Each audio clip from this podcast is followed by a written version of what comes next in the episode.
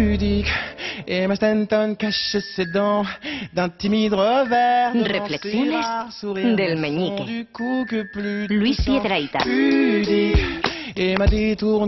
Pues ahí estamos, con las reflexiones que yo te proponía para incorporar al, al nuevo gran musical, si es que llegamos a hacerlo. Claro que sí, aquí estamos. Si lo hacemos, allí estaré yo reflexionando acerca de naderías y nimiedades. Porque hoy, Carlas, A ver, hoy vamos a hablar de uno de los lugares eh, más extraños que pueden existir. ¿Extraños? Una, una feria. una feria. Una feria, porque es un Pero la lugar- feria de autos de choque y No, esas sí, cosas. efectivamente, eso, Ah. una feria de, de autos de choque, de caballitos, de noria. Es un lugar difícil de entender, ¿eh? precisamente por eso. Coches de choque, martillo aplastatopos, tiro al blanco. Allí solo disfrutas si eres delincuente. Porque todo tiene algo que ver con, con... Alguien dirá, no, no, a los niños les gusta. Mentira, a los niños no les gusta.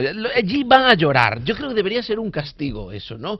Niños, si no te comes toda la verdura, te llevo a la feria y te subo en los caballitos con una manzana, una manzana pinchada en un palo. El niño, no, no, por favor, me como la verdura y los geranios si es necesario. Claro, no, no, no les gusta a los niños. Y si van, es por los padres. Es verdad. Porque a los padres Es verdad. sí les hace Sí, ilusión. señor. Sí, la feria señor. es algo, además, que sucede una vez al año, siempre por las mismas fechas, como el herpes, en todas las ciudades de España.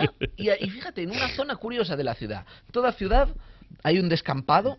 ¿eh? que está perfectamente equipado con botellas rotas, un colchón abandonado, charcos cuando llueve, y de repente un día eso se llena de camiones y allí levantan el templo de la risa y la ilusión, ¿no? Una noria, una montaña rusa, turbina de la muerte, gusano loco. Claro, yo me pregunto, ¿Todo eso es seguro? O sea, ¿seguro que el barro es la mejor superficie para edificar una montaña rusa o una turbina de la muerte? No digo yo que no, ¿eh? Yo no pongo en duda nada. Solo te digo que el que lo maneja no se sube. Eso está demostrado. El que ese se queda abajo, ese se queda abajo, lo ves ahí con su camiseta, ¿eh? De Iron Maiden, sus dientes de oro, su tatuaje verde de trazo grueso. ¿eh? Ese tío, si es, mira, Carla, Son una raza casi. es una raza, pero Sí, esa- sí. es- si ese tío que ha mirado mm, al infierno a los ojos no se sube ahí, es que algo sabe. Sabe algo. Ese sí, sí. tío Estoy de tiene acuerdo. una Estoy de acuerdo contigo. Estoy de Porque acuerdo. alguien podría pensar que no se sube porque necesita controlarlo todo desde tierra. Vamos a ver. ¿Qué controla? Sí, yo me he asomado al panel de control y tiene un botón solo, un botón así Dos a lo sumo. como mucho Dos dos, a lo sí. sumo, sí, pero sí. que eso dices, qué difícil de, de manejar. Bueno, sí, como un boli, como un bolígrafo o como o si tiene dos botones como el mando del garaje, no, no, no puede ser. Eso sí, el, eh, su misión complicada o más difícil es que la gente se mida en ese cartel con forma de loro, Ah, sí, sí, que hay una, sí. una especie de regla que dice, amiguito, para subir aquí hay que ser así de alto. Mm. Un cartel que tiene dibujada la regla más imprecisa que he visto en mi vida.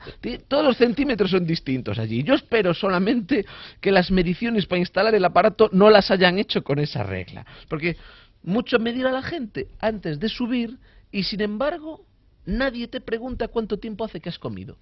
Para mí eso es mucho más importante si alguien se va a subir en una montaña rusa. Habría que revisarlo, Carlas, ese. Bueno, luego la atracción, en mi opinión, más difícil de controlar es el tío vivo. Ah, los Eh, caballitos, porque sí. que hay que el de caballitos.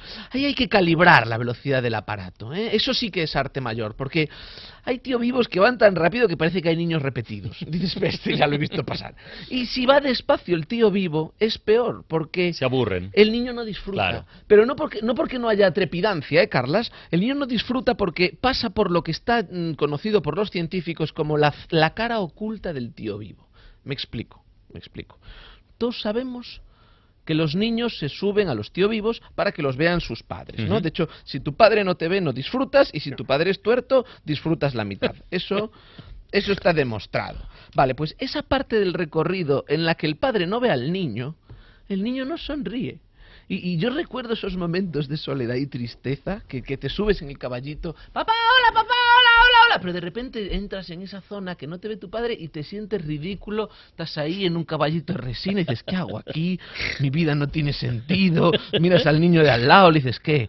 Aquí con tus padres, ¿no? Dices, sí, es que, es que lo que no haga un hijo por sus padres parece mentira. Ahora los ves ahí mirándote y comprándote globos y cuando te quieres dar cuenta ya se han ido, ¿sí? Como un globo que se desata y sube al cielo. Gran verdad, amigo. Sonríe que ya vienen ahí. Papá, hola, hola, es así subirse en un tío vivo. Es, es, es, claro, y si es demasiado lento, es terrible, pero cuando la velocidad no es adecuada, o sea, por ejemplo, cuando el, cuando el dueño del tío vivo, quiere que se bajen ya los niños, ¿qué hace? Lo pone a 6.000 Acelera, revoluciones acelera, por acelera, minuto, claramente.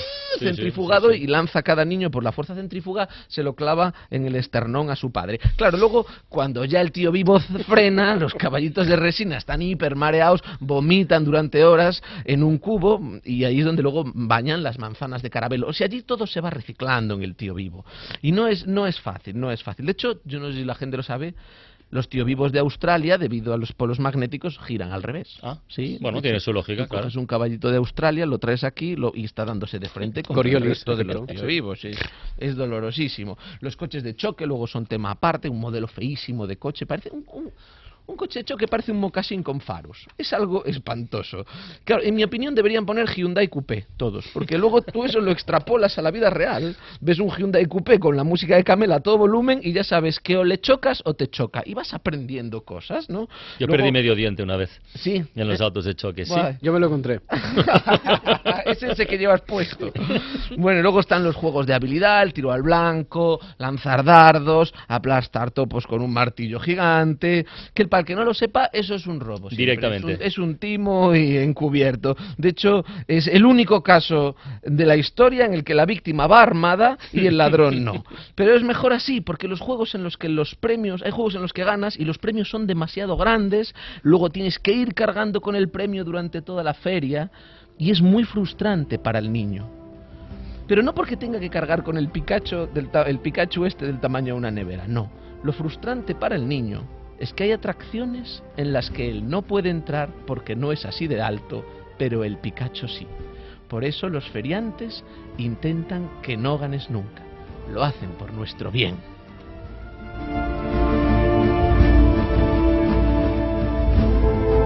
Hasta aquí las reflexiones del meñique de Luis Pedraíta.